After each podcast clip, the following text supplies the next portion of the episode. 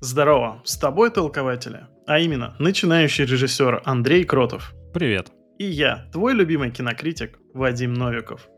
Сегодня мы решили сделать эксклюзив для наших аудиоплатформ. Да, мы в последнее время, ребят, много занимаемся тем, что делаем видео для Ютуба, как-то акцентируем постоянно на этом внимание, стрим-просмотры, всякие стрим-подкасты.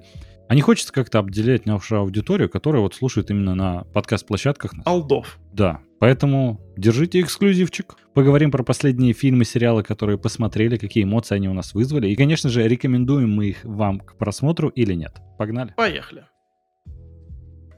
Вадим, предлагаю начать с фильма Don't Worry, Darling. Я его недавно посмотрел. Там играет потрясающая mm-hmm. Флоренс Пью, там играет Гарри Стайлз, там играет Крис Пайн. Там еще играет много замечательных актеров, имена которых, к сожалению, я не помню. Но ты, естественно, тоже знаешь про этот фильм, ты его смотрел. И я, если честно, очень долго подходил к просмотру этого фильма, потому что он оброс таким количеством э, историй во время съемок, таким количеством скандалов. Да. Там даже на премьере, помнишь, э, ходил знаменитый видос, где Гарри Стайлз плюнул просто на Криса Пайна, и тот типа сдержался и не ударил его я прям такой, господи, что ж там за фильм, если вот такие скандалы вокруг него ходят? Ну, он бы его ушатал. Естественно, это Крис Пайн. Да, знаешь, не бесите этого парня. Ну, ладно, Крис Пайн не настолько мощный, но просто Гарри Стайлз такой больше, ну, как бы так сказать. Ну, я понял, да. Да, легкий парень, скажем так. Оливия Уайлд, я вообще думал, что, ну, она просто актриса, и когда я узнал то, что она еще и режиссер, и что это еще и не дебютная ее работа... Я это знал, кстати, на удивление. Вот. Э, не сказать, что это добавило мне вот какого-то доверия, что мне очень захотелось сразу после этого посмотреть фильм. И, кстати, насчет, опять же, скандалов. А, тоже на какой-то предпремьерной э, сессии там тоже что-то было связано с тем, что ее муж, которому она, собственно, наставила рога, Э, тоже учудил. Который актер э, Тед Ласса. Да, да, да, он комик. Ну, он актер, части, комик. Да. Ну, он сейчас больше актер. Э, несносные боссы, Тед Ласса, который хит просто от Apple и Эми завоевывает постоянно. Ну, короче, я думаю, что у Гарри Стайлса там терки много с кем после этого uh-huh. фильма, потому что я так понимаю, что у него с Уайлд был роман, Флоренс uh-huh. Пью там постоянно бесилась, потому что они зажимались в, в этих трейлерах для отдыха, mm-hmm. и то, что срывали съемки, и что Уайл себя вела вообще не шибко профессионально, особенно в качестве режиссера. Ты знаешь, вот да, это первое, что ты узнаешь про этот фильм, и, честно, это как-то коробило, потому что мне нравится актерский состав, я достаточно... Ну и картинка по трейлеру очень такая приятная. Я в целом доверяю, знаешь, Оливии Уайлд как режиссеру, как режиссерке, там, не знаю, как кому эти феминитивы. Я как-то к ним уже привык, если честно. Ну вот, фильм захотелось посмотреть, но вся эта история со скандалами прям сильно отпугивала. Хотя актерский состав вроде мне симпатичен, у меня нет, знаешь, какого-то предвзятого отношения к Гарри Стайлзу из-за того, что да он же вроде певец из One Direction, куда он там лезет в кинематограф. Ладно, его как-то Нолан взял в Дюнкерк по какому-то вообще непонятному стечению обстоятельств, ну, как да, будто да. просто рандомайзер выдал, кого ты берешь из One Direction к себе в фильм, окей, это Гарри Стайлз. Особенно народ офигел, когда увидел трейлер, и там этот Гарри Стайлз все такие, ну, кто пропустил вот эту часть угу. э, подготовки к съемкам, такие, да. а что он там делает-то вообще? Да-да-да. Причем там Киллиан Мерфи, Том Харди, такие актеры. Не помню, к сожалению, как зовут Альфреда из Бэтмена Нолана. Э, Кейн фамилия. Майкл Кейн, да. Вроде да. Мы как-то уже в одном выпуске подкаста напутали с этим именем. Не помню, как именно, но не суть. Короче, вообще не думал, что Гарри Стайлс хороший актер. Я прям с очень низкими ожиданиями включил фильм, вообще не подозревая, о чем он. Просто знаю, что там вроде атмосфера 50-х. Там 50-е, 60-е в Америке вроде все прикольно выглядит. В основном я думал, что это про такие, знаешь, отношения супружеские, как раз вот эти все скандалы, которые крутились вокруг фильма, я думал, что на самом деле они и по сюжету там, что кто-то кому-то изменяет, и это больше такая драма отношений про любовную пару, там, семейную, вот это все. А ты, то есть, не понял, что там есть такой вайб э, степфордских жен? Я, как бы так сказать, мысль возникала, но, знаешь, как-то просто смотрел. Ну, выглядит, конечно, все очень идеально, и поэтому есть как-то мысль, что все это к этому подводит, когда там женщины сидят дома, работают, как все одинаково, все делают э, постоянно по распорядку дня. Мужчина уезжает на работу, приходит, а они больше, знаешь, как женщины, как бы так сказать, э, домашний очаг оберегают. Я думал, ну, да, что это, это такой профеминистический да, фильм будет, угу. да, больше такой посыл. На деле во-первых, я приятно удивлен э, качеством съемки, режиссерской работой самой Оливии Уайлд. По-моему, она прям на высоком уровне. В принципе, постановка. Мне фильм безумно понравился. Это, знаешь, удивительно. Возможно, тут сыграл, что очень низкие ожидания, потому что в целом в прокате он прошел абсолютно, как бы так сказать... Не хватал звезд с неба. Ну да, да, да. Полные залы не отхватывал себе. А, о нем мало кто говорил. Оценки на кинопоиске так себе. И то есть, знаешь, я в итоге смотрю, а фильм не хочется спойлерить, я не знаю, как в этом формате нам спойлерить, не спойлерить, потому что он оказался немного не таким, как я ожидал, и из-за этого он мне безумно понравился. Ну, я, в принципе, понимаю, о чем ты говоришь, э, когда вот ты ждешь что-то одно, а в итоге тебе дают другое, и оно угу. не, такое уж, не такое уж и плохое. Потому что я лично ждал что-то типа, ну, арт-хоррора, наверное, потому что трейлер угу. вот как-то вот меня ввел в эту именно степь, и я еще такой думал, интересный, конечно, жанр она себе выбрала. Угу. Оказалось, что, ну, э, я не думаю, что это будет спойлером, что это, ну, такая научная фантастика. Ну, в целом, да, там есть на это постоянные намеки, просто я сам, даже трейлер, на самом деле, изначально не смотрел, я в последнее время зачастую такое практикую, что даже не смотрю трейлера, только если это не блокбастеры Marvel, потому что в основном это, знаешь, как видео того, как люди подскальзываются на льду в интернете. Ты как бы просто смотришь и, ну, приятно иногда посмотреть за падениями. Вот я для этого смотрю трейлеры Marvel. Каждый трейлер новый — это очередное падение, это но, пробитие нового дна. Лично У меня такое меня. ощущение, что вообще скоро можно будет не смотреть сами фильмы, а вот э, как раз посмотреть на трейлер и понять, что тебе это больше не нужно. А их еще кто-то смотрит эти фильмы. Понимаешь, просто, опять же, из-за того, что я ожидал, что это будет такая семейная драма про то, что кто-то кому-то изменяет, вот это все. А тут научная фантастика, жанр, который мне нравится в тысячи раз больше, чем просто семейная драма. Я остался в безумном восторге. Опять же, отличная съемка, отличная режиссерская работа, дизайн костюмов, э, декорации, работа с музыкой, все на высшем уровне. Актерский состав отличный, все играют прям супер – постоянно чувствуешь вот этот подвох, не совсем понимаешь, в чем он именно заключается. И когда без всяких ожиданий смотришь фильм именно в плане сюжета, то, естественно, у меня там возникали постоянно теории, что, а возможно, все это роботы. А возможно, это, опять же, какая-нибудь э, проекция, как во всяких там сериалах Netflix, э, «Здравствуйте, 1899» и прочее. То есть, знаешь, прям сидел, гадал, а что же это такое? А, и не сказать, что один из вариантов, который в итоге вот вышел, он как-то меньше или больше мне понравился. Мне просто, в принципе, на... очень понравилось, что для меня это был огромный твист, что это оказалось научной фантастикой. Я в восторге. Я видел, что ты поставил 7 на кинопоиске. Да. Ну, это хорошая оценка. Это неплохая оценка. Мне интересно, что тебе не понравилось в фильме. А я еще не сказал, что мне прям конкретно понравилось в этом фильме.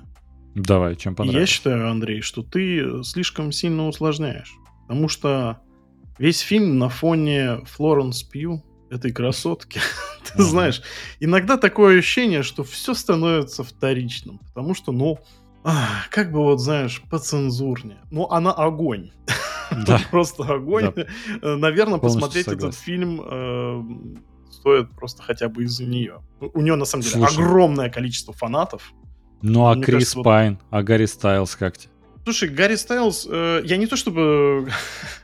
А, опять же, у нас весь подкаст э, начался так, что мы как-то на него как будто бы нападаем. Нет, я, я не фанат творчества One Direction и самого Стайлса в частности. Ну, угу. знаешь, просто бывает какое-то вот э, творчество, особенно сильно популярное, которое, ну, просто немножко не для тебя. Вот. Угу. Поэтому я как бы просто не попадаю в эту категорию. Я на самом деле нормально к нему отношусь. И то, что а, есть такие многостаночники, угу. которые там и вроде как Гаги. Угу. Леди Гага, она отличная певица, великолепная актриса. Даже не знаю, что из этого лучше.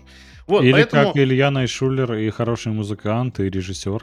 Да, да. Вот, поэтому то, что Гарри Стеллс пробует себя как актер, блин, ну он молодец. Ну, тебе в фильме его работа понравилась? Ну, наверное, больше да, чем нет. То есть какое-то недоверие к нему все равно... в стиле Александра Гудкова, да?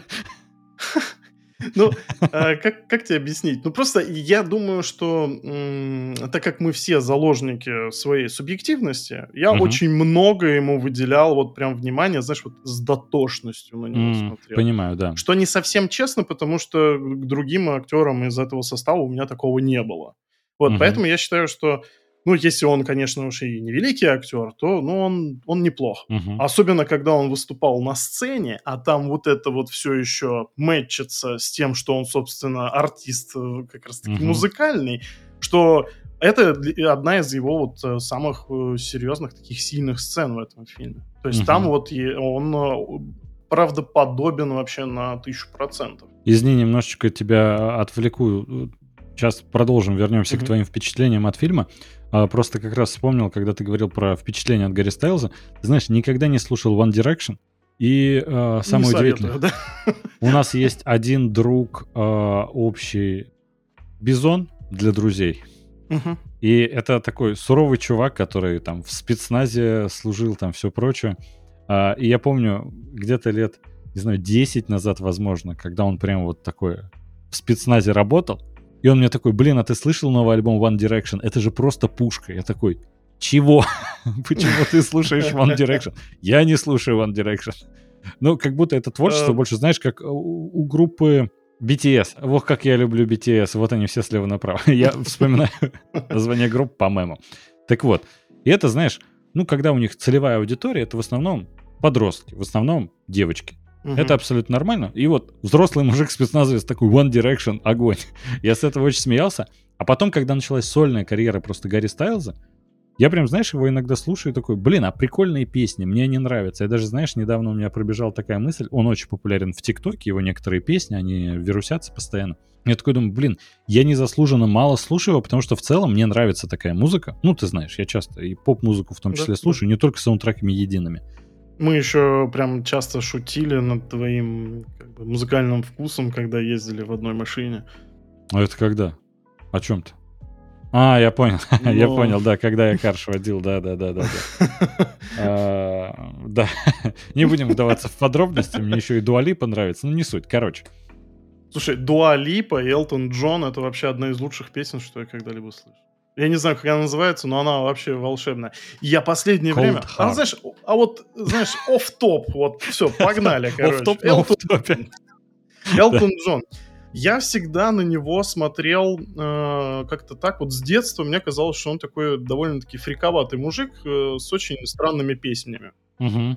А после Рокетмена я вот на Apple Music что-то вот начал вот как-то слушать. Ну, просто было интересно сравнить. Угу оригиналы вот э, с, пере, с перепетыми песнями из фильма.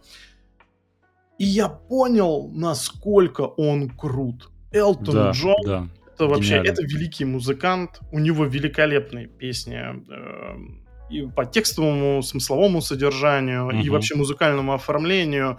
И э, просто голос у него золотой. Угу. Я с большим просто уважением сейчас отношусь к Элтону Джону. Я считаю, что он вообще безмерно крутой артист. Но вот видишь, это, это о том, как я э, расту над собой. Давай теперь на другой уровень оф-топа сейчас перенесемся да. на предыдущий. Не-не-не-не-не, я предлагаю на следующий. Оф-топ, на оф-топ, а, на оф-топ.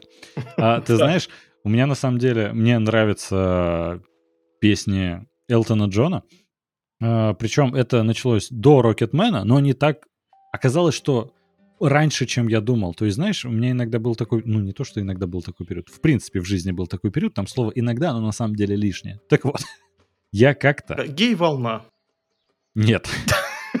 Но сейчас то, что дальше прозвучит, не очень подтверждает, что нет. А, я же люблю мюзиклы.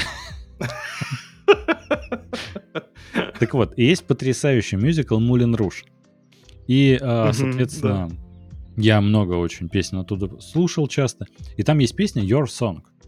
И она мне очень нравилась в исполнении Эвана Макгрегора или Юина Макгрегора, как вам больше нравится, и Николь Кидман.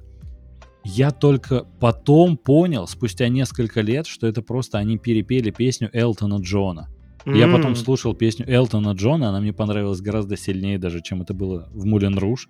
И вот, знаешь, у меня вот так это началось, все больше и больше песен мне нравилось, потом вышел Рокетмен, я такой, Элтон Джон вообще великий и прочее. Но этим мне нравятся байопики, знаешь, это как-то расширяет мой музыкальный кругозор. А он у меня очень странный. Теперь возвращаемся на два уровня оф-топа или еще дальше идем? Можно еще чуть-чуть дальше пойти. Знаешь, у меня Женя а, большой фанат Сэма Смита. Если вы не шибко следите за Сэмом Смитом, и не надо, потому что, ну, допустим, в его соцсетях, ну, мужик... Вот это как раз фриковатый такой. Э, он не то что фриковатый, это он пошел вот э, куда дальше, чем там тот же Джордж Майкл там в его да. поздние годы. Элтон Дальше, Джон, чем многие. Это не то, что фрик, но это весело разодетый мужик, скажем так. Потому что Сэм Смит, он уже вообще, они на разных уровнях совершенно. О, да, да, вот это хороший мем подходящий. Это вот прям про них. Возвращаемся, да? На три уровня назад, а про Гарри Стайлза я еще хотел сказать. А, вот, да незаслуженно мало слушал Гарри Стайлза, и, в принципе, э, мне очень понравился его альбом последний. Мне единственная какая претензия, мы как-то с Адель, опять же, возвращаясь к теме, когда мы ехали в машине, э, слушали радио иногда.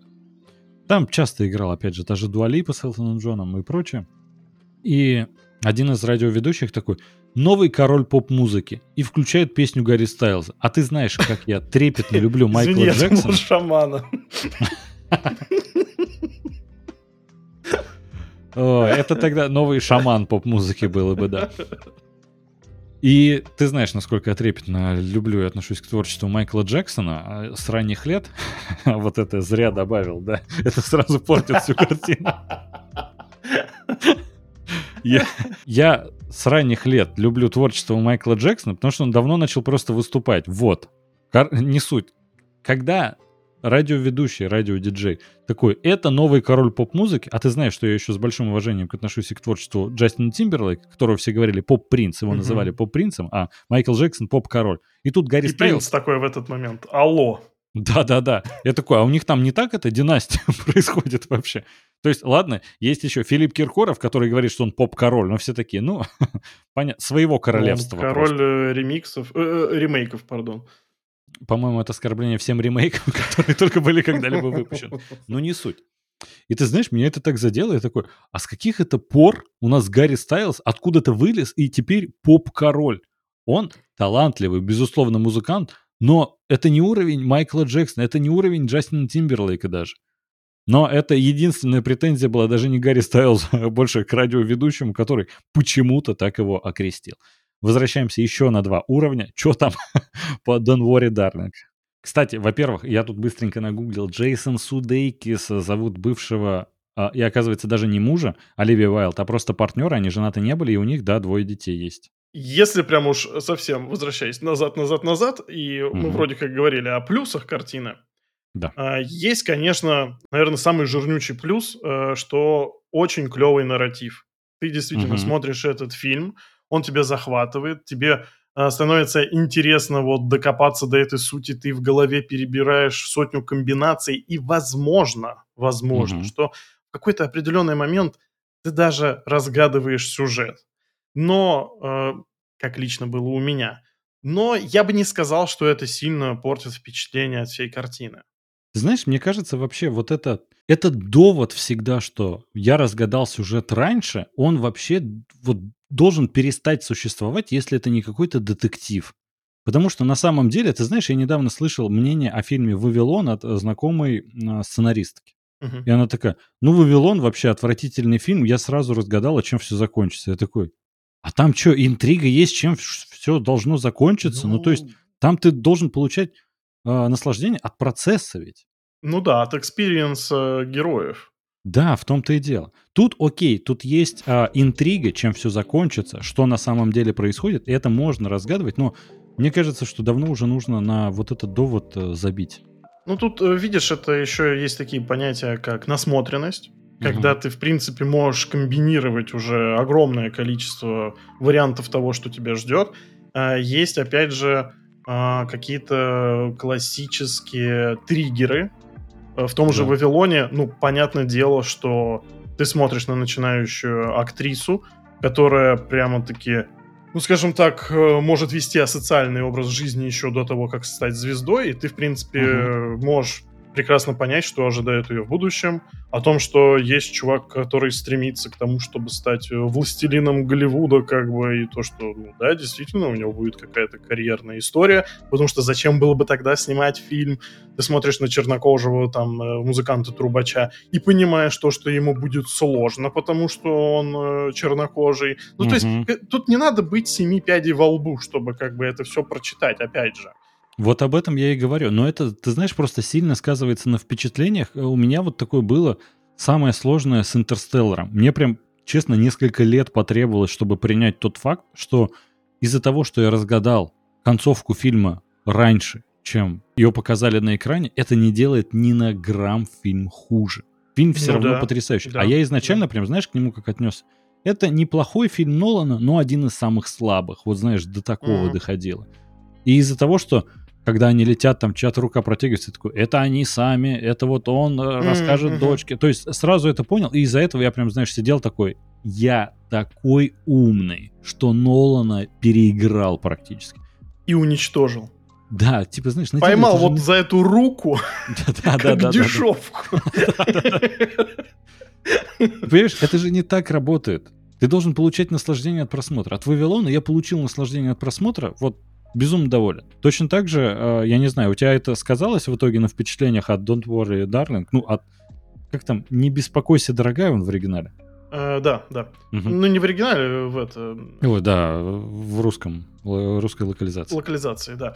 Не, а вот чуть-чуть еще про тему того, что там ожидание реальность, то, что ты там можешь угу. предугадывать. Есть замечательный, э, по-моему, английский сериал от Netflix э, «В твоих глазах» или в ее глазах, как-то так он называется. Э, он мини-сериал, там что-то где-то 6 серий, по-моему. Вот, и я уже, по-моему, даже это проговаривал на подкасте. Я на третьей серии понял, чем он закончится, а он такой полумистический, полудетективный. На четвертой серии я добил эту концовку. То есть я пятую и шестую досматривал. Вот мы смотрели Женя, я говорю, вот будет вот так. Она такая, как ты это делаешь? Uh-huh. А я такой, а я просто поехавший. У меня uh-huh. настолько просмотренных фильмов, что я вот реально собираю эти конструкции на ходу, э, или же просто смотрю просто, знаешь, как профессионал, как бы сделал я. Ну, это профнепригодность, да. Ой, профнепригодность, профдеформация. Это у тебя, Вадим, профнепригодность. Ну, спасибо, Андрюха. Два с половиной года подкаст ведем. Профдеформация, ты понял, о чем я. Типа не можешь просто наслаждаться процессом, ты сразу должен разгадать и видишь эти структуры. Да, и у меня абсолютно такая же ситуация была и с э, «Не беспокойся, дорогая», угу. но фильм-то от этого хуже не становится. Вот да. От того, что я там это как-то предугадываю. А, у него, опять же, огромное количество плюсов. И вот про картинку мы уже несколько раз, по-моему, сказали. И то, что, опять же, у него сюжет э, знаешь, не, не сказать, что он какой-то захватывающий, пышущий прям каким-то количеством действий там на квадратный сантиметр пленки, угу. но он интригует. Он заинтересовывает да, он тебя, то есть э, ты не можешь просто где-то в середине такой, да что-то мне скучновато, я мне даже вот все равно, что угу. там будет дальше. Нет. Ты, в напряжении держит. Ты должен досмотреть его.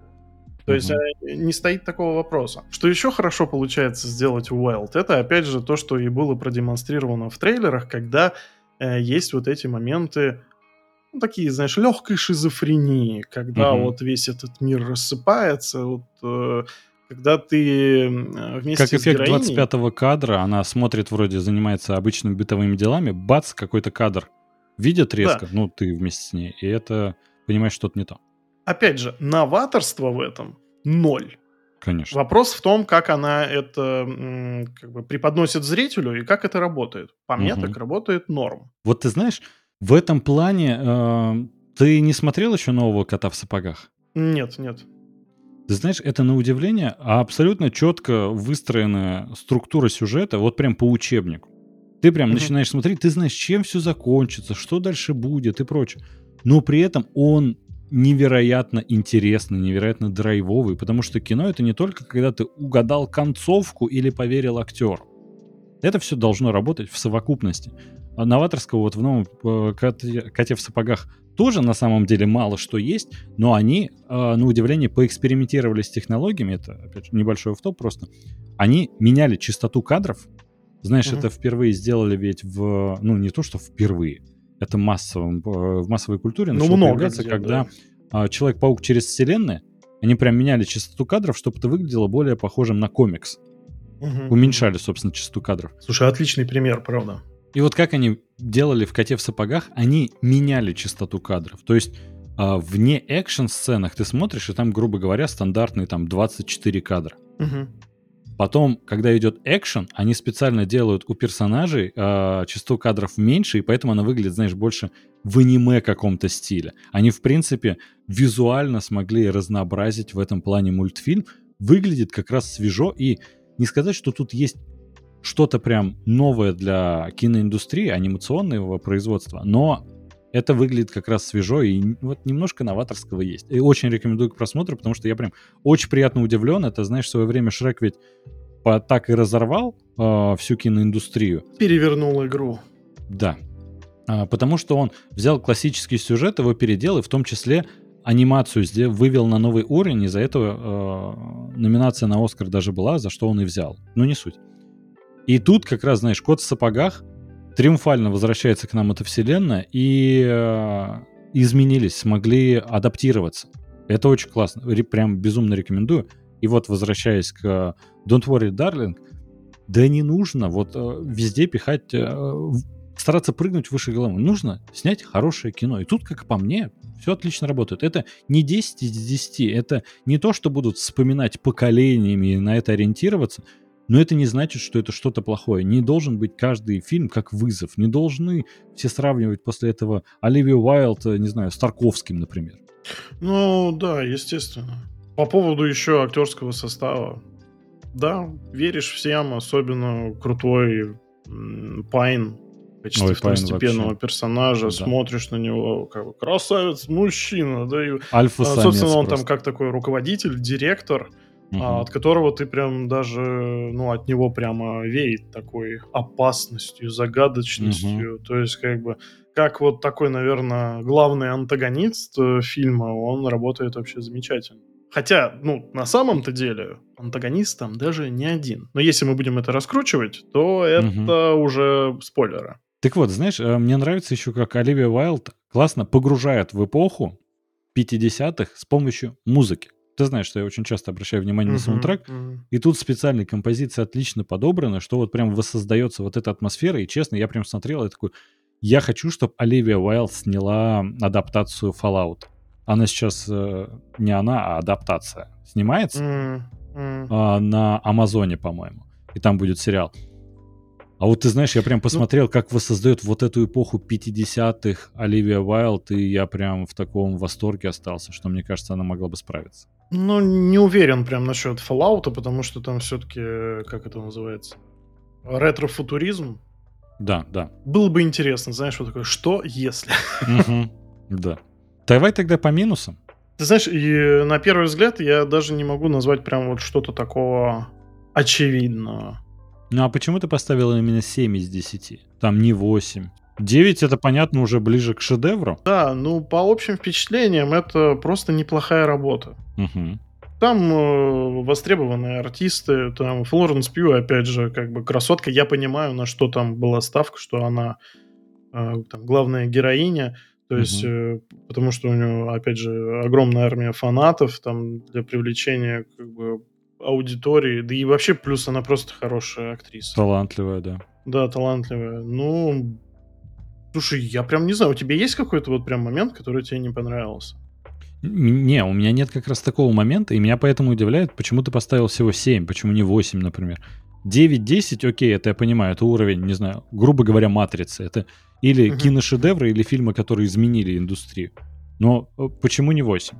Наверное, наверное, я бы это объяснил тем, что, ну, опять же, она работает в жанре, это, что это? На это, наверное, это все-таки научная фантастика, это не просто фантастика, там это все, да, собственно, да. обусловлено какими-то там э, законами, не будем говорить Мгм. какими, Мгм. опять же, потому что спойлеры. Вот. а, Опять, там нет новаторства.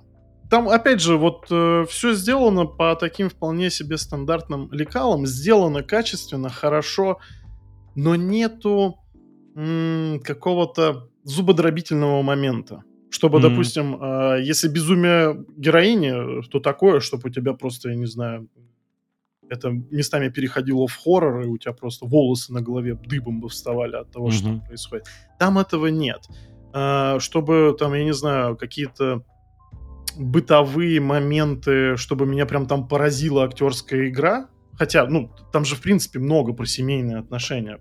Что вот могло бы какое-то, возможно, центральная сцена какая-то, которая объясняет э, химию э, персонажей Стайлза и Пью. Вот что-то Мгм. такое вот, когда идет э, мощное столкновение, драматическое, чтобы это вот прямо у меня забетонировалось в голове. Этого тоже нет. Чтобы Мгм. это был какой-то сценарий, который э, делал бы что-то неповторимое, опять же нет. Во многом ну, просто здесь... э, хороший фильм, хорошая работа. да, а это просто во многом еще, возможно, плохую роль играет то, что множество и отсылок, и вообще, в принципе, ни о чем, кроме как о степфордских женах, думать об этом, то, что откуда и растут эти ноги, как бы, ну, для меня это тоже немножко снижает вот э, градус интереса, скажем так.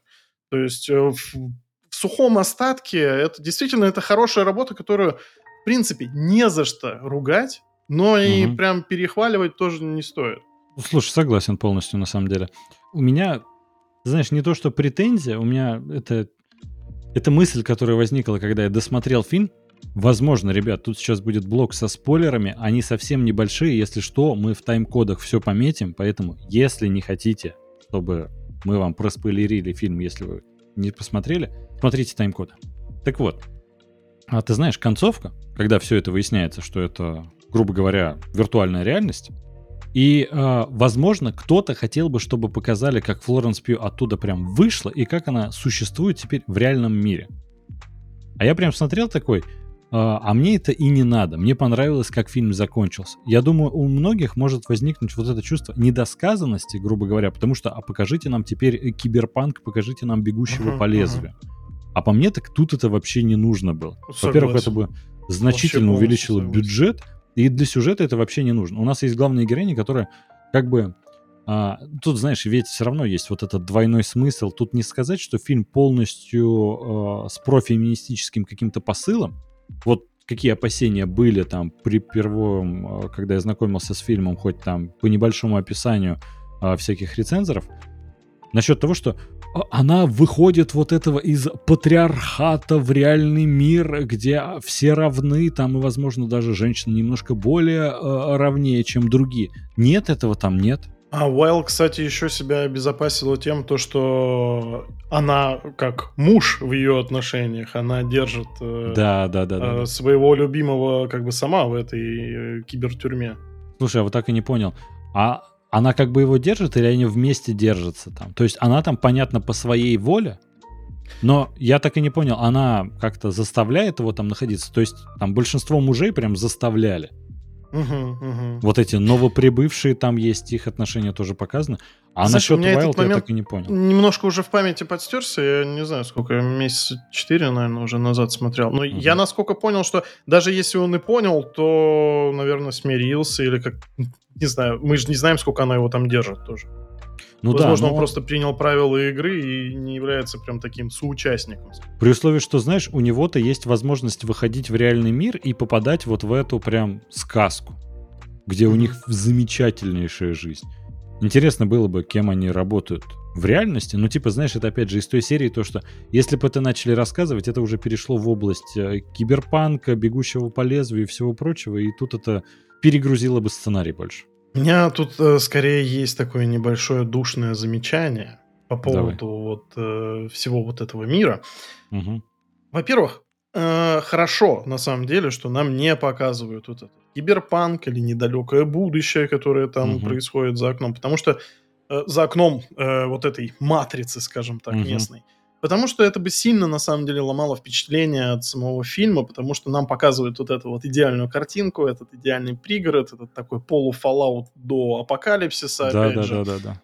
А, и что когда тебя переносят просто в те моменты, когда там Флоренс Пью э, бегает и там работает кто там, медсестра, врач, вот, Врач. и у, у тебя уже ломается вот эта картинка, общая вот это э, от того, что там происходит, что ты переносишься в другое, как, как будто бы измерение, и это уже сильно ну, имеет такой надламывающий, надламывающий эффект э, того, что все вокруг нереально.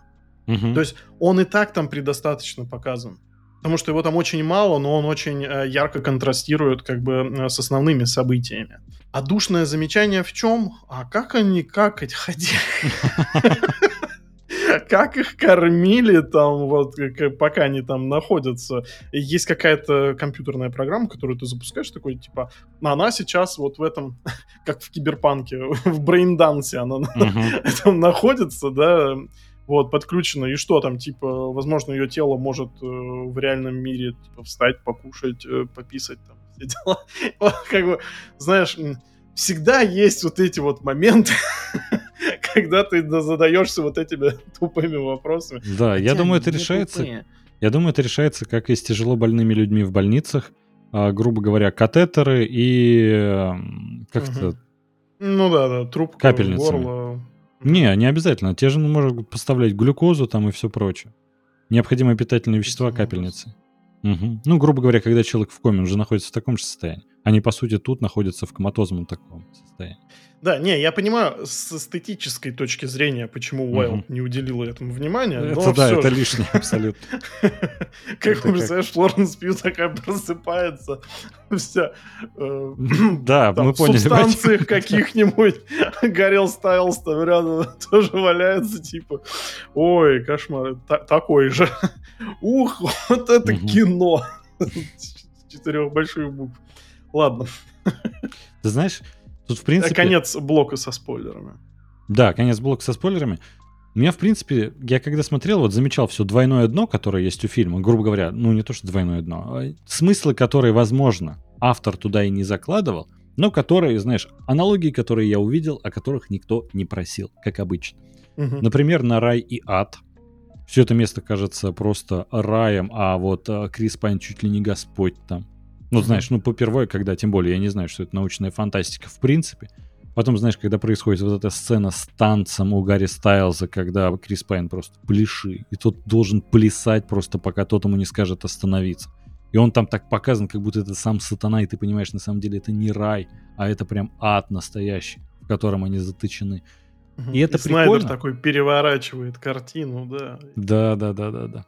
Демоны сыпятся с небес. Ну, Это, знаешь, в принципе, прикольная а, мысль, когда я недавно а, с коллегой на работе обсуждал, когда вот эти все смыслы, которые многие находят в фильмах, и непонятно, когда вообще автор их закладывал или нет. И я не помню, кто э, в каком интервью это говорил, честно. Просто кто-то с кем-то поговорил. Про смерть автора. Нет, про то, что, в принципе, когда работу кто-то публикует, дальше это уже не его работа, это народная. То есть они уже могут ну да, да, ну воспринимать ее как смерть хотят. автора, да. Ну, что я в бы- этот момент, когда, собственно, э, другой человек, ну, аудитория начинает это там, в себя впитывать и искать в этом, понимать. э, э, Стараться с- понять, да, что он да, с заложил, точки а зрения понимает с- себя. своего жизненного опыта, скажем Мгм. так, что тогда в этот момент, да, происходит смерть автора. Я думаю, что ты говоришь про Антона Долина, его интервью у Дудя, которое Мгм. мы еще во многом обсуждали в нашем подкасте про Манка. У нас прям есть целый там эм, кусочек, где я вот не соглашаюсь с этим. Хотя сейчас, если так подумать, часто вот- я бываю категоричен. Я вот с этим больше, если честно, согласен. То вот, знаешь, мы можем, опять же, кто-то может видеть в этом фильме исключительно какую-то научную фантастику, кто-то может видеть действительно драму про отношения, Э, как там, правда в глазах смотрящего, вот. Я думаю, на Ну, это можно и... Опять же, в этом плане, Андрюх, я сильно против, когда это превращается в СПГС. Конечно. А, Некоторые люди там на Ютубе на этом строят буквально карьеру, вот типа Мгм. как ЧБУ. Мне иногда да. просто, когда я смотрю эти выпуски, не то чтобы я против того, что этот э, контент существует, и не против того, что он очень популярен, а тем, что ну, как бы особо впечатлительные люди это воспринимают как э, правду в последней инстанции. Угу. И вот это меня пугает. вот. Э, поэтому со смертью автора я отчасти и согласен, и не согласен. Потому что обычно, вот как и все в нашем мире, иногда это принимает такие нездорово пугающие формы. И вот СПГС это как раз вот из этой серии. Ты знаешь, я вот сейчас подумал, а плохо ли это действительно? Ну, то есть, на самом деле, смотри, а появляются какие-нибудь теории у того же ЧБУ, Угу. Там, что Марлы не существует, что это третья личность Тайлера, там, и вот все там прочее пошло, что угу. э, фильм на самом деле про агента Смита в «Матрице». Всякие такие. А возможно, это как раз добавляет э, и оригинальному творчеству, оригинальной картине в данном случае, вторую жизнь, и, возможно, это его тоже акт творчества. То есть он теперь сам так увидел эту ситуацию, он mm рассказывает, как он Завтра. ее увидел ну, грубо говоря. То есть, знаешь, люди, которые потом смотрят на его творчество, угу. они уже для себя выцепляют какие-то отдельные факты, то есть и ему оно уже не принадлежит в том числе. И да, и нет. Ну, то есть, грубо говоря, знаешь, его эти фильмы, э, эти истории замотивировали. То есть, в принципе, это mm что-то хорошее. То есть, может быть, это, конечно, те, кто поверил просто и э, на всю улицу теперь кричат, что Тайлера Дердена там не существует, или там у него там три личности, или там что-то прочее. Агент Смит человек там, да. Да, да, да, вот всякое такое. То, что в Интерстелларе всех спасли роботы, на самом деле. Там, чего я только на самом деле не смотрел, а для меня это вот, э, честно, как я к этому отношусь, э, развлекательный контент. А, потому что ну, да. э, я вообще, в принципе, со всем этим и согласен, и не согласен. С одной стороны, опять же, я проговорил, что негативная сторона в том, что некоторые это принимают за чистую монету. Позитивную сторону я вижу конкретно в том, что есть момент э, рождения диалога. Угу. Это не то чтобы паразитирование на первоисточнике, это э, момент развития диалога э, с тем же сообществом, не знаю, на Ютубе или где там это происходит. А да. в спорах, как нам всем ясно, рождается истина. В этом плане, ну, да, это неплохо. Ну, вот я просто, знаешь, мы в каких-то выпусках подкаста тоже говорили то, что, блин, на самом деле это э, не самый лучший вид творчества. А сейчас я так сижу и думаю, да, а что вот по сути в нем плохого? Вреда никакого. Ну, по большому счету. Это больше просто такой развлекательный контент, который рождает э, положительные эмоции. Так Не, или ну, иначе. Видишь, ну, то есть даже, там... когда мы с тобой смотрели, для нас даже поугарать. Ну, то есть это тоже положительные Поугарать, эмоции. да. Плохо то, что там есть концентрация вот этих городских сумасшедших, которые во всем начинают видеть там рептилоидов. Там, все не, так, не такое, каким кажется. Но с другой стороны, ну не пришли бы они к нему на канал, Пришли ну, бы да. они на другой. Или сбились э, в какую-то стаю такую по интересам в другом месте. То есть от этого тоже, конечно, никуда не деться. Поэтому на вкус и цвет контент разный. Ты знаешь, это как в выпуске, который мы обсуждали с э, клиническим психологом. Когда он говорит то, что если с человеком что-то не то, он просто, ну, с помощью кино или какого-то медиа просто найдет ответ на свои да, вот эти да. недуги. Когда такой, с миром что-то не то. Увидел, это матрица. Окей, это матрица. Все, типа, я просто... Uh-huh, uh-huh. Есть вот этот бзик, что что-то не то. Вот так же, да, и... Что-то не то с фильмом. Да, это и с фильмами, и с играми, там, то есть, я не знаю, я вот э, в, в Киберпанк сейчас играю, 73 часа на данный момент, и пока что не пытаюсь кого-то взломать, э, из своего как бы оптического привода из головы. То есть, как бы, ну, сойти с ума, конечно, можно всегда.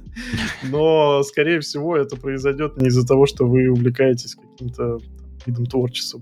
Там кино это игры или еще что-то. У вас должны быть, помимо этого, действительно еще очень много реально психиатрических предпосылок. Да, да. Андрюх, я еще недавно посмотрел такой научно-фантастический фильм про роботов, которые пытаются захватить человечество ну, в каком-то uh-huh. очень маленьком масштабе. А, фильм называется «Меган». Про uh-huh. то, как э, девочка живет в семье, ее родители умирают, ее тетя, э, которой переходит опека, дарит ей э, экспериментального робота-андроида. Она тоже выглядит как маленькая девочка. Э, для того, чтобы она помогала ей там в учебе, социализироваться, чтобы ей просто не было грустно, потому что, ну, собственно, у ребенка было огромнейшее потрясение. Вот, и эта тетя, собственно, сама работает на корпорации, которая производит умные игрушки. Она разработала этого андроида, э, собственно, и ставит такой некий эксперимент над тем, э, как ребенок будет взаимодействовать с роботом, как робот будет себя вести. А, ну, не то, чтобы она прям хотела делать из своей племянницы подопытную мышь. Угу. Ну, просто так вышло, что оказалось, что робот, как в Терминаторе 2, может быть идеальным отцом, который никогда не напьется и не ударит его, который никогда не скажет, что у него нет на него времени. Ну, короче, да, и Меган вот это э, с искусственным интеллектом становится лучшей подружайкой этой маленькой девочки. А, что все ждали от этого фильма? Ну, что-то, наверное, наподобие какого-то хоррора. Я так понимаю, что с учетом того, как прохладно на самом деле приняли этот фильм, люди ожидали что-то, наверное, типа Гарланда и его э, из машины. Что-то такое. Ну, а научную это, фантастику по описанию. Э, да, а да научная ужас. фантастика, знаешь, с таким замахом на что-то глобально вечное. Такое, угу. Знаешь, с пониманием того, а что есть на самом деле там интеллект, еще что-то. Угу. Вот. Сознание и прочее. Сознание, да. Или хотя бы какой-то вот такой крепотный хоррор, потому что тут сходится сразу несколько э, интересных моментов. Во-первых, это про искусственный интеллект. Угу. у нас тут есть там э, примеры... Я уже понял, что это история Пиноккио, Плюс-минус. Ну, ну, не то чтобы Пиноккио. Нет, там вообще даже близко нет Пиноккио. У нас есть а, все... Ну, окей. А, конкретно в этом фильме нет. Но можно угу. было ожидать то, что там самоосознание какое-то появляется. Угу. В плане того, что я хочу вот жить там и все дела, а не просто там убивать всех человеков, что, собственно, происходит. Я не думаю, что это большой спойлер. Ну, вот, фильм то, ужасов, что, да. Типа, да, это какой-то там полурепликант, я не знаю, или какой-нибудь искусственный разум, как у Спилберга. Вот, э, то, что, во-первых, это привлекает. Во-вторых, то, что э, эта, собственно, девочка выглядит как такая плюс-минус крепотная кукла. Uh-huh. А, а мы знаем то, что, ну, наверное, куклы это там буквально один из самых популярных страхов, разве что там после клоунов, пауков и что-то такое. Но я думаю, что это точно входит в топ-10 да, да, да, каких-то вот э, страшных вещей. Вот, и то, что... Ну, эти фарфоровые бы, такие куклы, да, я понимаю, о чем то Ну да, не, ну тут она силиконовая, наверное, не знаю. Ну, какие-то моменты она... Да, в, в какие-то моменты она выглядит... Ну, еще плюс то, что это зло исходит от, ну, буквально чего-то, что на вид напоминает ребенка. Потому mm-hmm. что там есть действительно такие моменты, когда там условно, ой, а кто там у вас на заднем сиденье? Ох, мать твою, там, знаешь, из этой серии. То есть э, ты этим моментом веришь, но э, как бы от этого условного э, зла размером с ребенка ты думаешь, что, что от этого будет исходить еще больше опасности, еще будет больше вот этого составляющего хоррор-элемента. По сути, этот фильм ничего из этого не выполняет. Mm-hmm. Он, знаешь, э, он до тупорогого такой прям едет по рельсам от начала до конца. Нету вообще...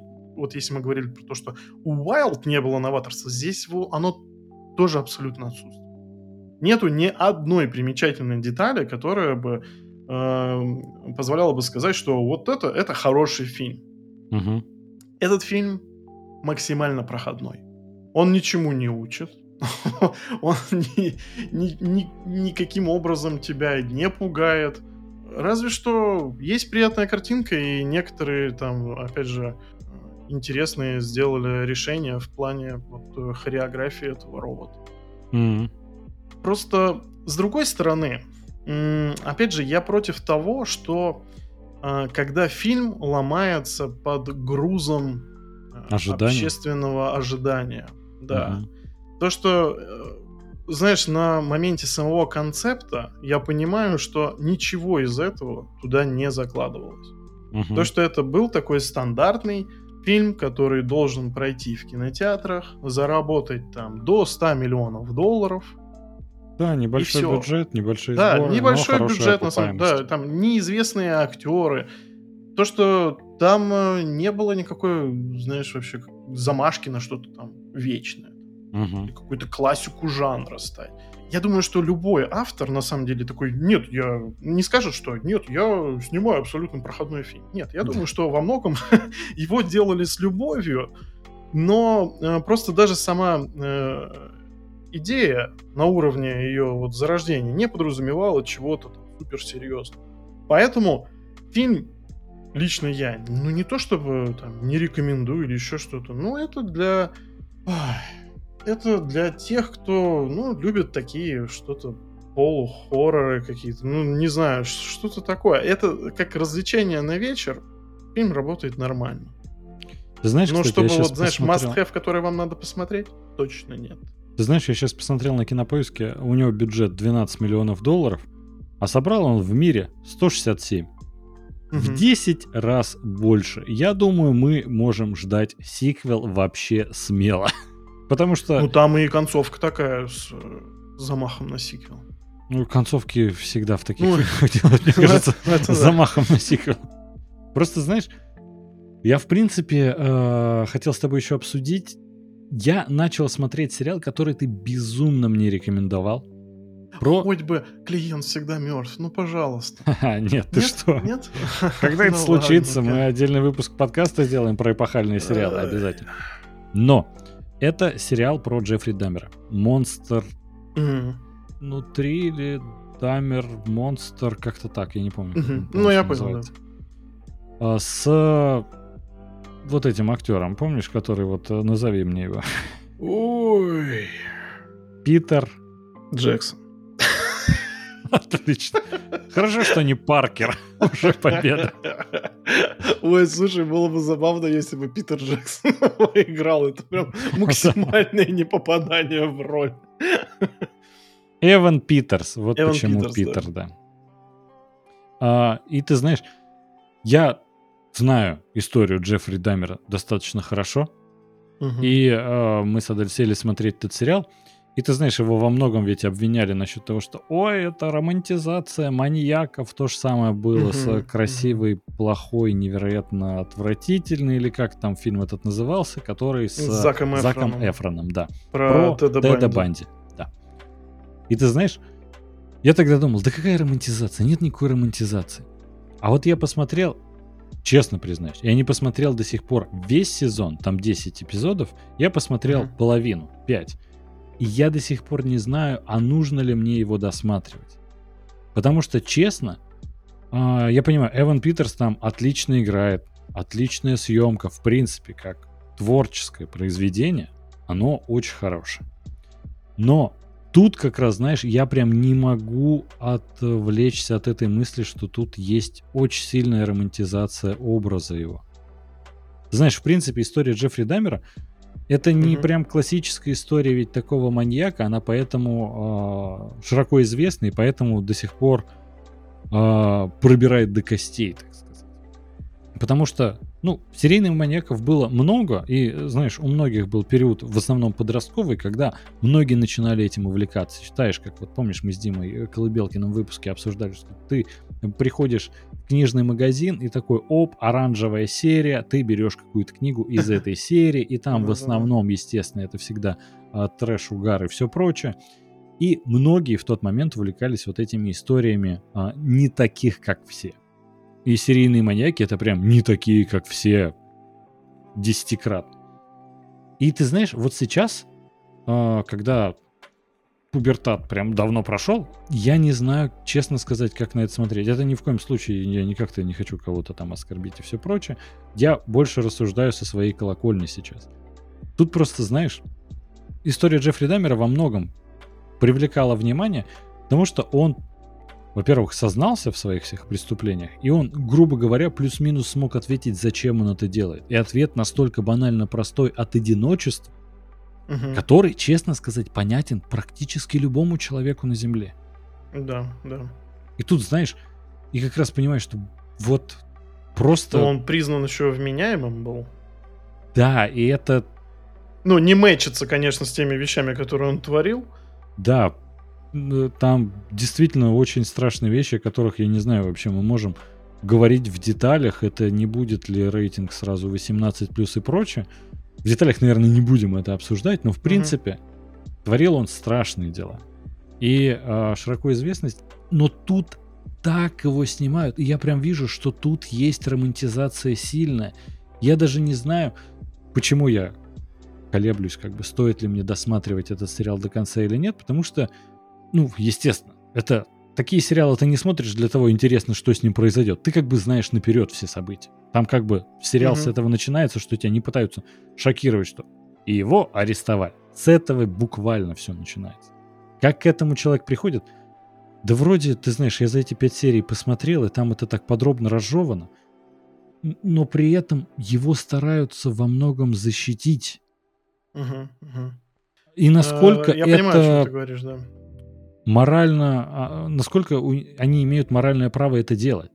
Вокруг этого сериала, как вот мы обсуждали, uh, Don't Worry Darling, там череда скандалов была внутри съемок, грубо говоря, uh что там происходит. А тут череда скандалов появилась после того, как этот сериал вышел на Netflix. А, во-первых, поставил его неповторимый Райан Мерфи, про которого мы уже неоднократно говорили в нашем подкасте.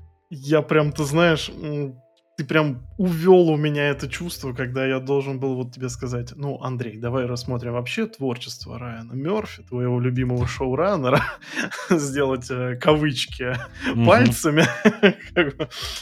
Ты знаешь, ну, Райан Мерфи тут не выступал в качестве именно режиссера, да, да. каких-то выпусков, каких-то эпизодов. Он больше сценарий писал и был продюсером. И ты знаешь, я в целом в последнее время пересмотрел свое отношение к Райану Мерфи, если ты об этом. Я ну, пришел к тому, что, блин, ну, а ничего плохого нет в том, что он делает. Мне не нравится, так это лично мое. Я не обязан смотреть все, что он делает. Ну, как бы, все претензии сразу сошли на нет. Ну, не суть. Вокруг этого проекта появились совершенно другие скандалы.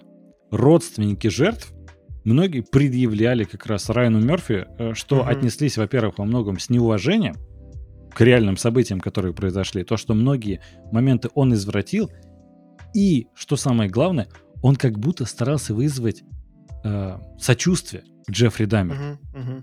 И главный вопрос, а нужно ли это делать, вызывать сочувствие к таким людям, как Джеффри Дамер. То есть, знаешь, насколько этот человек имеет моральное право это делать. Это, угу. знаешь, не сродни там снять романтизацию Джека Потрошителя, когда это угу. там было не сотни, десятки лет назад. Ну ладно, не десятки, ну ты понял, о чем я.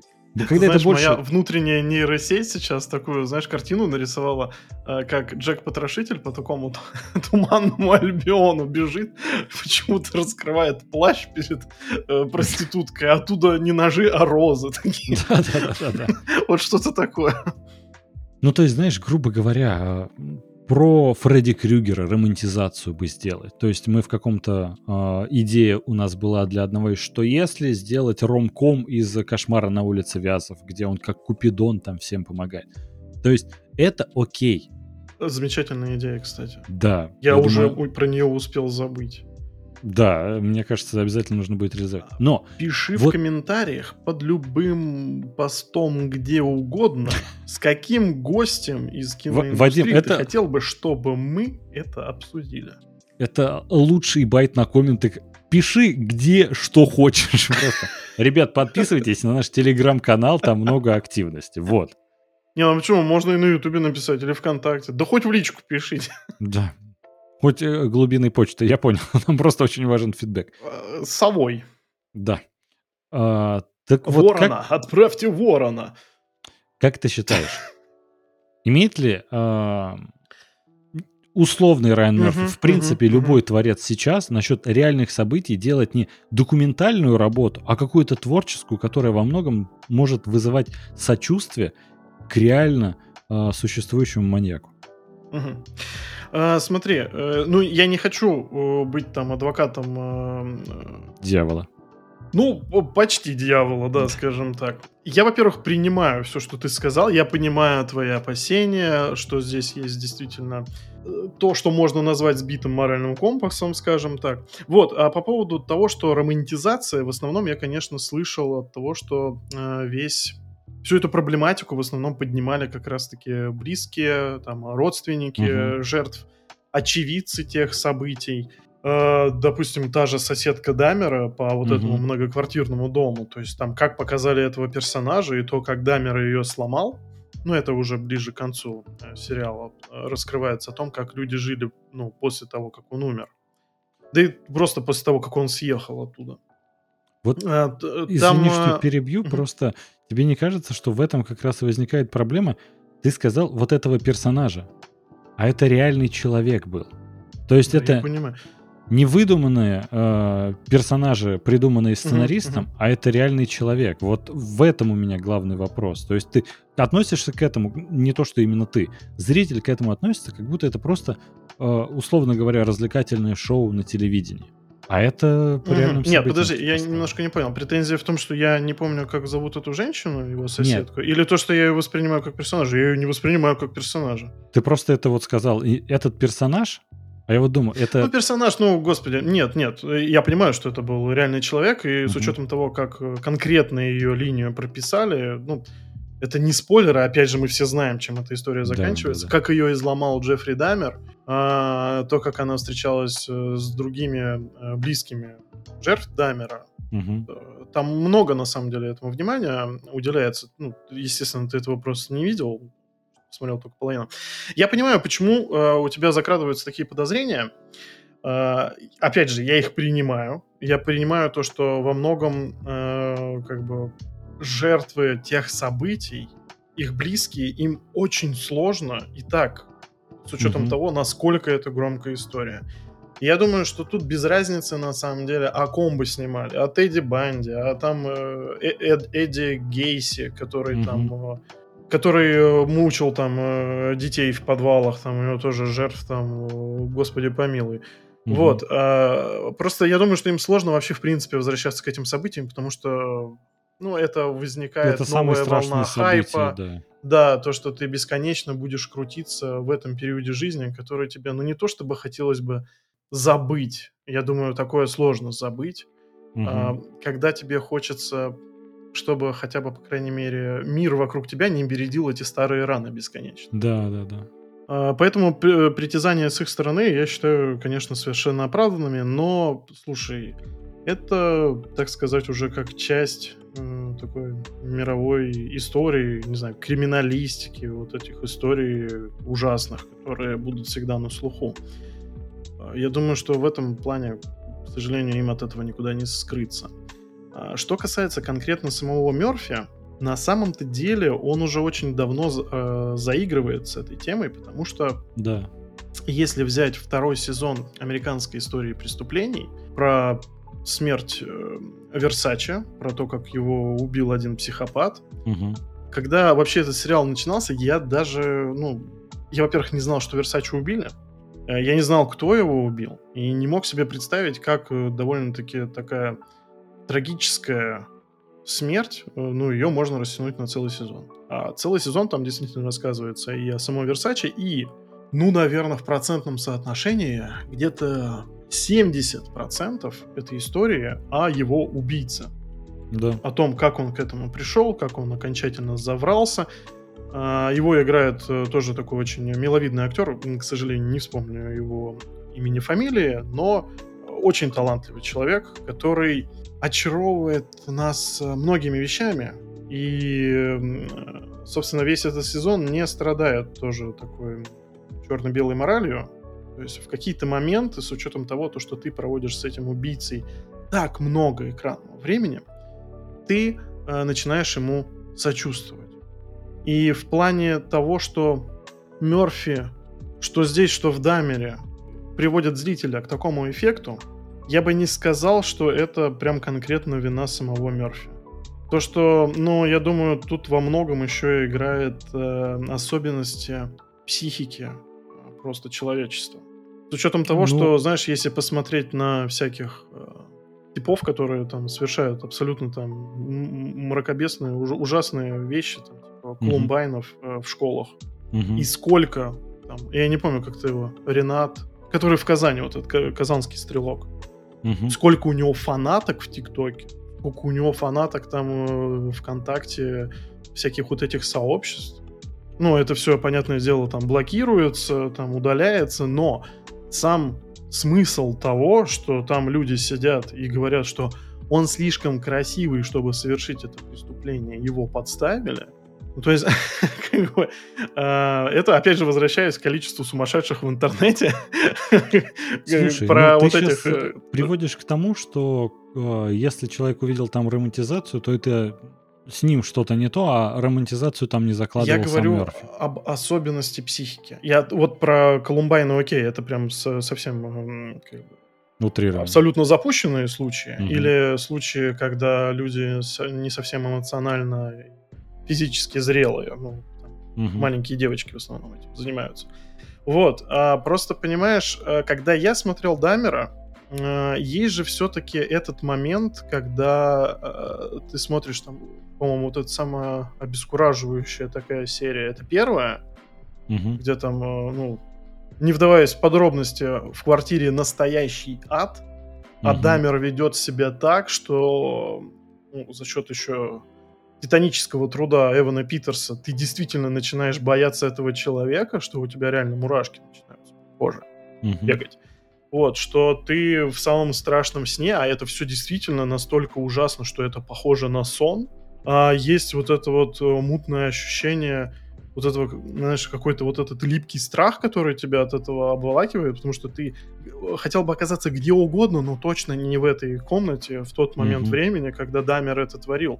То есть а, этот эффект, когда история начинается с середины, здесь очень важен, потому что он как, э, знаешь, как холодный душ. Ты не смотришь на Дамера ребенка, или Дамера подростка, как его там показывают, Дамера э, перед там совершением убийства, или Дамера, когда он уже совершил все эти убийства. Mm-hmm. Тебе показывают Дамера, как бы это страшно не прозвучало, в самом его расцвете сил mm-hmm. темных, когда он творит э, настолько кошмарные вещи, что, ну, лично у меня это бетонируется в голове так, что даже когда нам показывают его э, в обычной жизни, нам не, не дают вот этот плавный нарратив от начала к концу, как он таким стал. А когда нам просто сначала показали его, что mm-hmm. я не могу, в принципе, привязаться к нему, э, как э, к обычному человеку, или там, знаешь, начинать его оправдывать. А в какие-то моменты действительно есть, знаешь, не романтизация, в какие-то моменты есть э, попытка скорее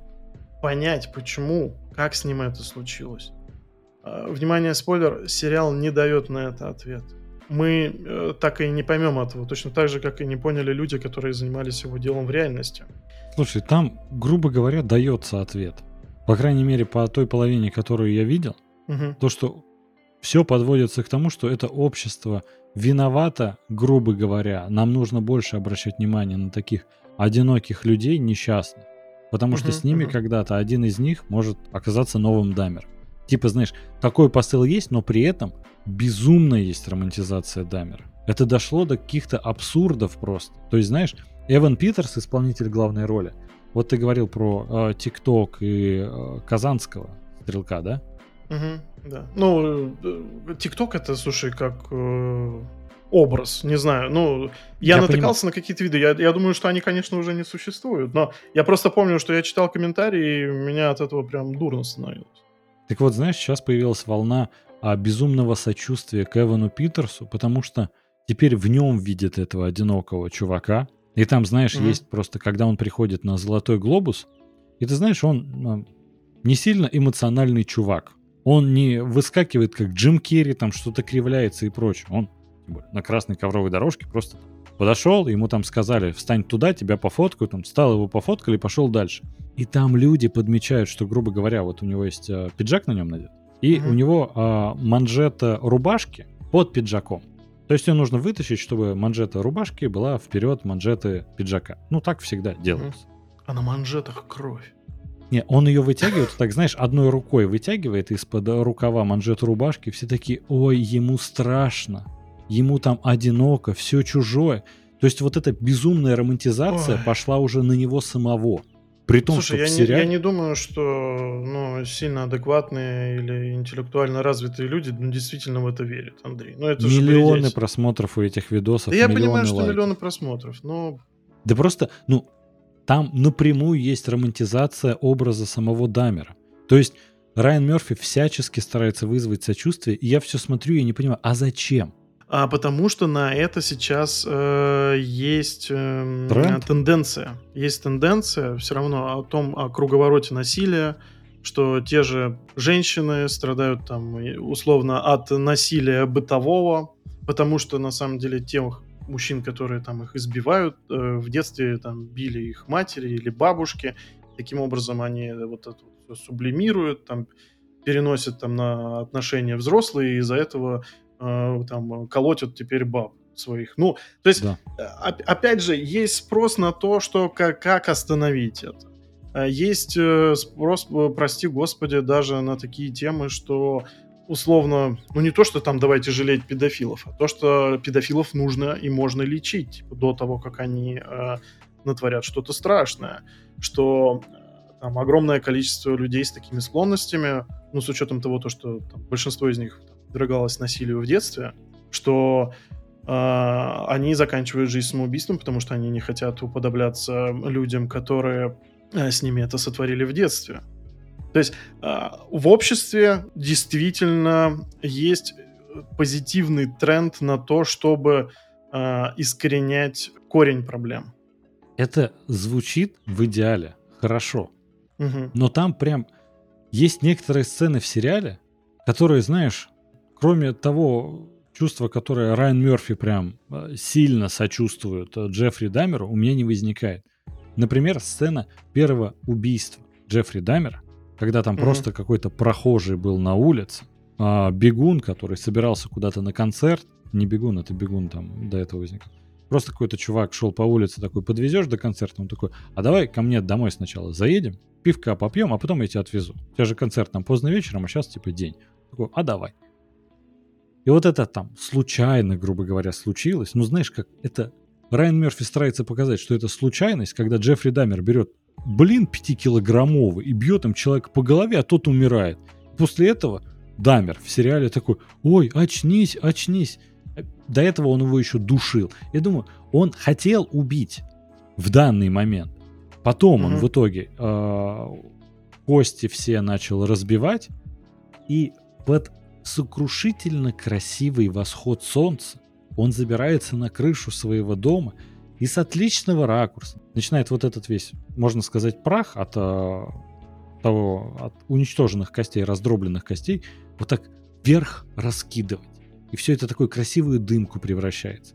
И на этом серия заканчивается, и такой, а что это, если не романтизация? Mm. Что это, если не оправдание всем этим поступкам? Не понимаешь, я смотрю и такой думаю, блин, наверное, вот когда мне было там 17-18 лет, когда я безумно всеми этими историями увлекался, я бы, наверное, прям э, пересматривал именно этот момент, он мне казался вот прям безумно важным. Но сейчас угу. как будто смотришь и думаешь, это неправильно.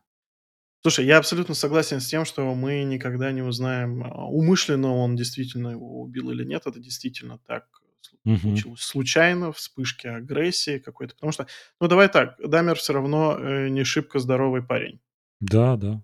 То, чем он до конца руководствовался, какие у него были там, э, не знаю, психиатрические нарушения, какие у него были нарушения в мозгу, почему он там так фанател по всей этой некроромантике, мы никогда не узнаем. Вопрос того, что, опять же, романтизация конкретно момента, я бы сказал, что здесь э, больше, ну как лично я это воспринял. Угу. Опять же, я могу только говорить о себе, что здесь скорее контрастирование на чем-то страшном, то, что сейчас случилось, и контрастирование эстетическом в плане того, что, э, ну, если бы это была просто чернуха длиной 10 серий, угу. без какой-либо э, попытки рассказывать о том, что помимо вот этих зверств Дамера вокруг был прекрасный мир, к которому он мог обратиться, он мог пойти лечиться, угу. что он постоянно там, они находятся там в солнечной Америке, там, знаешь, э, на улице там из серии 80-е, такой движ, такая музыка, то есть, знаешь, но Дамер выбирает пить, Дамер выбирает убивать, Дамер выбирает э, кушать людей, То есть, угу. знаешь, я лично это все видел то, что как бы, что бы он не творил, мир продолжал э, жить э, помимо этого.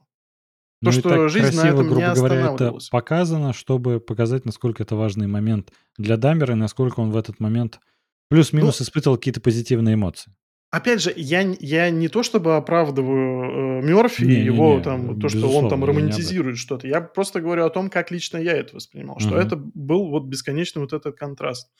Единственный момент, когда я поверил Дамеру, наверное, когда я испугался за то, что действительно в какой-то момент, э, как, знаешь, как у меня было с Уолтером Уайтом, когда я угу. безоговорочно погорился просто.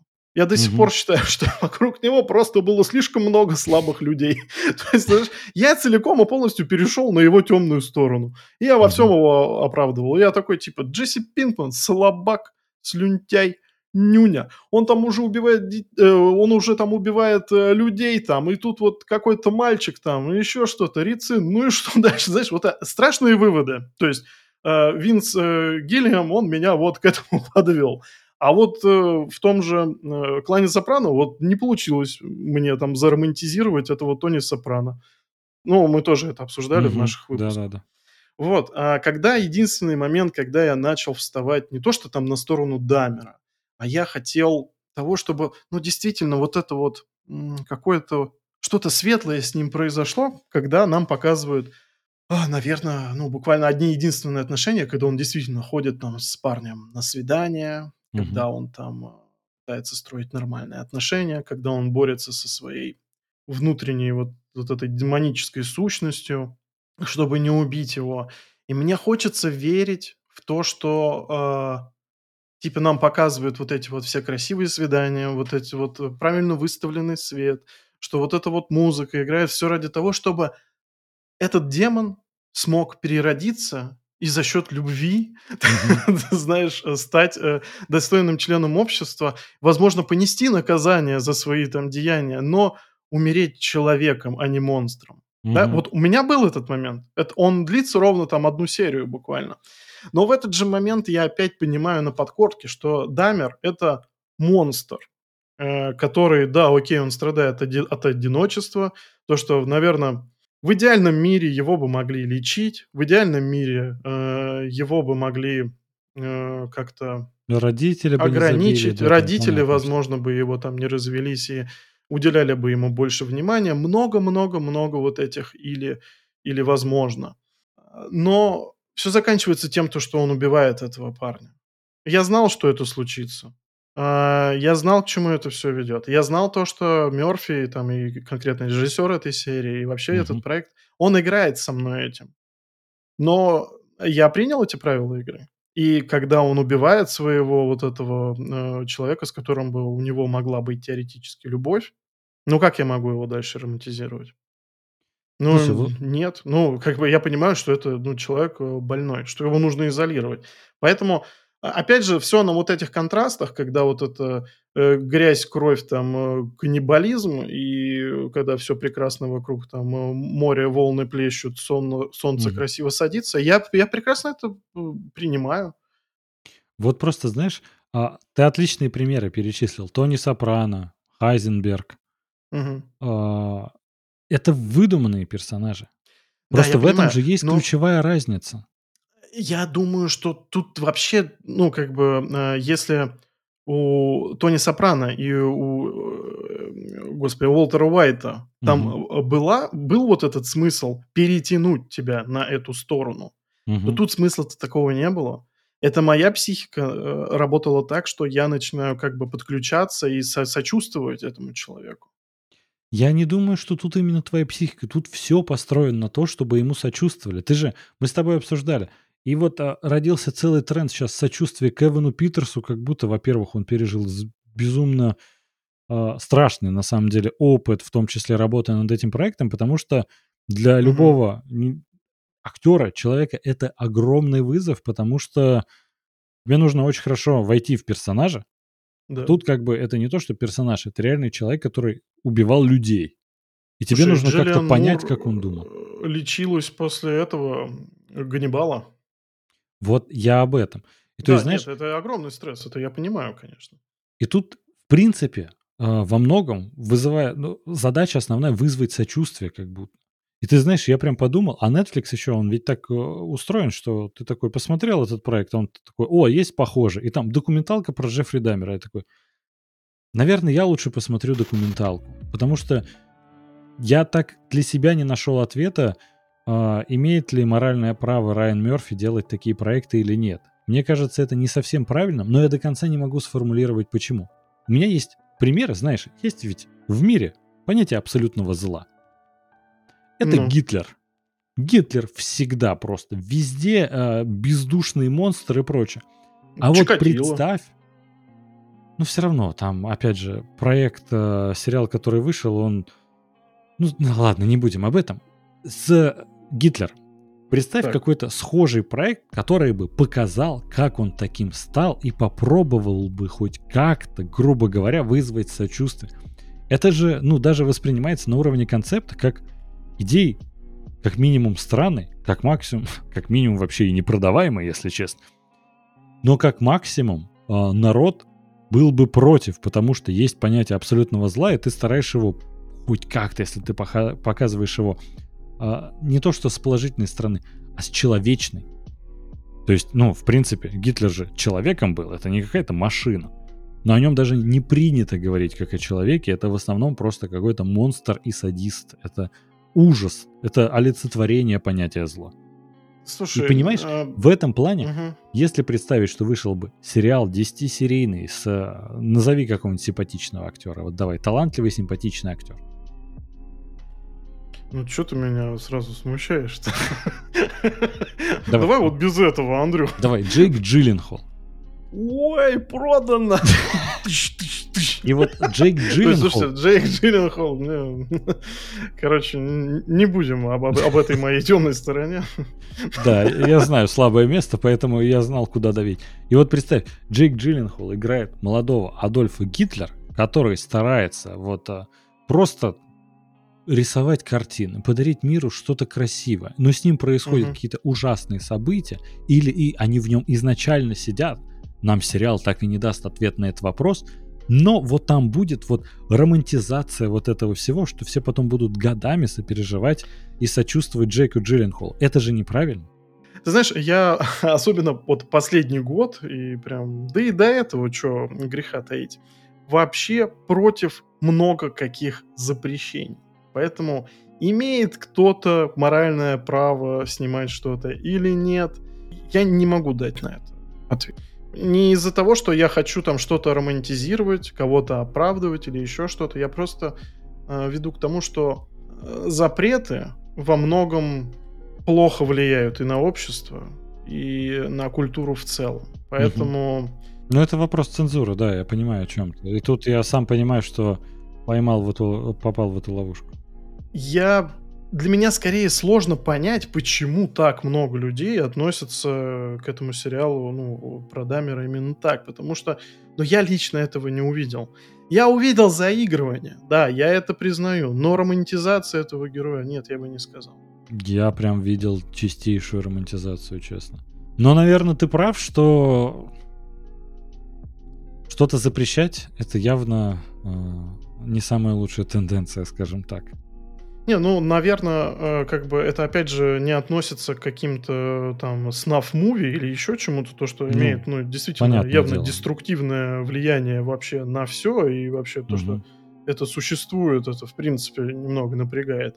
Но в плане творчества, слушай, Просто, знаешь, не знаю, меня... я думаю, что, а, опять же, это все художественное произведение. Основаны они там на реальных событиях или нет. Вот в этом плане, я, знаешь, даже задумался дальше.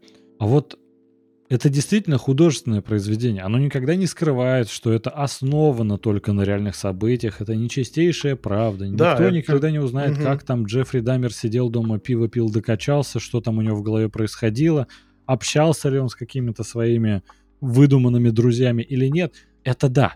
Просто, знаешь, наверное, у меня тут просто сошлось, почему это первый проект, который у меня э, вызвал такие вопросы. В принципе, у меня же их никогда не возникало. И вот как мы сегодня э, даже перечисляли проект э, «Красивый, плохой, невероятно злой» или как-то так, я, угу, там да, очень да. долгое, странное название, а с Заком Эфроном, у меня же тогда не возникло этого вопроса. А почему не возникло? А, наверное, потому что... Короткая я так, дистанция. Я тогда не ощутил эту, знаешь, гонку за хайпом. Вот э, то, что это в тренде, поэтому надо это выпускать. А к Райану Мерфи же, ну, мы давно выяснили, что у меня предвзятые отношения, возможно, именно поэтому я обратил на него сейчас внимание. Возможно, типа, знаешь, я нашел, что тут есть а, человек, который мне не очень нравится. Ну, опять же, это, наверное, в прошедшем времени. Я, на самом деле, сейчас абсолютно нормально отношусь к Райану Мерфи. Но это, как говорится, осадочек остался.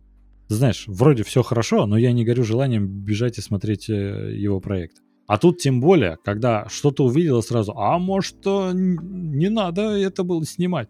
Возможно, поэтому. Возможно, я тут не прав, а действительно творчество должно быть свободным ото всех оков. Ну, э, просто вот, допустим, э, если брать Россию, да, помнишь, э, огромный общественный спор произошел по поводу фильма, кажется, он назывался «Застолье», что ли? Про то, как в блокадном Ленинграде mm-hmm. э, там э, mm-hmm. собирается семья, вот, и все это преподнесено в качестве комедии. Mm-hmm. Вот, и множество как бы там были против того, что... Ну, это российского производства фильм, это не какой-то там э, «Смерть Сталина», mm-hmm. э, который там снимали где-то на Западе, это российский фильм, который снимает про российские события, ну, mm-hmm. исторические.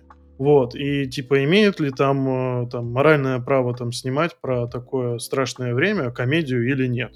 Знаешь, я сам для себя до конца не понял вообще, как, как я к этому отношусь. Угу. Мне просто сам фильм не понравился. Угу. Знаешь, можно по-разному обыгрывать. Можно было снять и трагикомедию. Угу. То есть, знаешь, с какими-то элементами, там, знаешь, э, с смеха сквозь слезы. Но этого не было. Фильм просто, ну, ну никакой. Угу. И поэтому, ты знаешь, очень вот этот, знаешь, тонкий лед, там, имеешь ты на что-то моральное право или не имеешь. Я не знаю, если это не приносит прям действительно какой-то деструктивности, если там, я не знаю, не убиваешь никого на съемках, там, не знаю, не мучаешь животных, да и, господи, делай, что хочешь. Наверное, да. Наверное, ты прав. А, Андрей Николаевич, ты знаешь, меня, конечно, умиляет то, как мы записываем подкаст. Сели, конечно, с таким вот шутливым настроением, угу. шуточки, вот эти вот всякие прибауточки. А к концу разговора такие тяжелые моральные выборы. Можно ли снимать сериал про Гитлера? Начало легкий вайп такой на лайте. Ну, да, да, да, так да. бывает, когда говоришь. Знаешь, разве что не дошли до каких-то тяжелых библейских отсылок. Ну, я их постарался увидеть в Don't Worry, Darling. Поэтому, можно сказать, дошли. А, ну то, что... Ой, там, надо Господь, сделать... Да он и выглядит как Господь, знаешь. Надо сделать э, толкователи бинго, что мы упомянем в выпуске. Типа Флэша, Форсажа сегодня не было, но вот сейчас Елиса, для галочки... Да, Елиса друга. тоже, да. Но сделаем обязательно на будущее. А вы, ребят, на будущее можете подписаться на нас на Apple подкастах, на Google подкастах, на Яндекс Музыке, ВКонтакте подкастах, конечно же, может, на Казбоксе. Да вообще мы есть на всех аудиоплатформах. Поставьте обязательно 5 звезд на Apple подкастах. Потом, вы можете, если что, у нас есть видеоверсия на YouTube, конкретно этот выпуск эксклюзивный, чтобы вас порадовать, но в целом мы там частенько с Вадимом и стримы проводим в том числе. На Твиче стрим просмотра у нас есть. И в целом, на телеграм-канал наш обязательно подписывайтесь. Вот, все ссылочки есть в описании. И, если вы не знали, у нас есть отдельная рубрика «Afterparty», где мы говорим о чем угодно, кроме кино. Свободная от кинозона, книги, игры, Hogwarts Legacy, Киберпанк, Atomic Heart. Киберпанк прям с языка снял. А, а киберпанк это прям отдельно надо. Поэтому, ребят, вы их можете послушать на нашем бусте. И на Apple подкастах в подписочке это доступно. Будем вас там ждать. А с вами были толкователи кино, а в частности начинающий режиссер Андрей Кротов и ваш любимый кинокритик Вадим Новиков. До скорых встреч. Пока-пока. Всех любим. Пока.